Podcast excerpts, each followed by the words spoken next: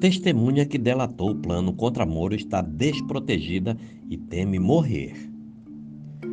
Até na Bolívia, integrantes foragidos do PCC sabem quem é a testemunha desprotegida que, no mês passado, delatou ao Ministério Público do Estado de São Paulo um plano de atentado contra o ex-juiz e senador Sérgio Moro. A coluna apurou que a testemunha chamada de protegida pelas forças policiais, na realidade não tem proteção nenhuma. Chegou inclusive a ser exposta e está com muito medo de ser assassinada pelo Tribunal do Crime do PCC. A Polícia Federal instaurou inquérito para apurar a denúncia de ataque contra Sérgio Moro após receber do GAECO de Presidente Prudente em São Paulo, subordinado ao MP de São Paulo, um ofício com as delações feitas pela testemunha. O delator revelou nomes e número de telefone dos envolvidos no planejamento do ataque e acrescentou que, bem antes de contar tudo ao GAECO, já era ameaçado de morte por um deles que permaneceria no PCC e seria o chefe da célula da facção responsável pela organização da ação terrorista. Esse chefe do PCC, acusado pelo delator, foi detido pela Polícia Federal, assim como outros oito suspeitos, e está com prisão preventiva decretada. Segundo investigações, ele sabe tudo sobre a testemunha e foi encarregado pela facção criminosa de matá-la por causa de uma possível delação anterior.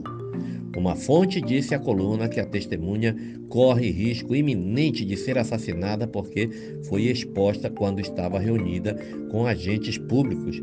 Além disso, trechos da delação dele e a informação de que teria permanecido ao PCC foram relatadas à imprensa e divulgadas. A reportagem enviou mensagens ao Ministério da Justiça e Segurança Pública, Ministério dos Direitos Humanos e Cidadania, ao MP de São Paulo e Provita, o Programa Estadual de Proteção às Vítimas e Testemunhas, indagando se ao delator foi concedida alguma medida protetiva. O Ministério da Justiça orientou a reportagem a procurar o Ministério dos Direitos Humanos. O MP de São Paulo afirmou que o promotor de justiça responsável pelo caso está em viagem internacional e só retornará ao Brasil na semana que vem. O Ministério dos Direitos Humanos e o Provita de São Paulo ainda não deram retorno. As versões dos dois órgãos serão publicadas assim que houver a manifestação. Vinganças e tiros. Orlando Mota Júnior, ou Macarrão, foi considerado por décadas como um importante líder do PCC, responsável inclusive pela criação da célula Sintonia dos Gravatas, o braço jurídico do grupo criminoso. Em meados de 2009, ele se desentendeu com a liderança da organização. Macarrão fez delação contra a facção. O PCC não conseguiu matá-lo na prisão. Como vingança, matou a mulher dele, Maria Jusilene da Silva, de 41 anos. Ela não delatou ninguém e foi assassinada a tiros na frente da filha, uma criança em São José dos Campos. O piloto de helicóptero Felipe Ramos de Moraes, de 36 anos, fez várias delações contra o PCC e era apontado como um dos maiores inimigos do grupo criminoso. Ele trabalhava transportando cocaína para um grande narcotraficante da facção.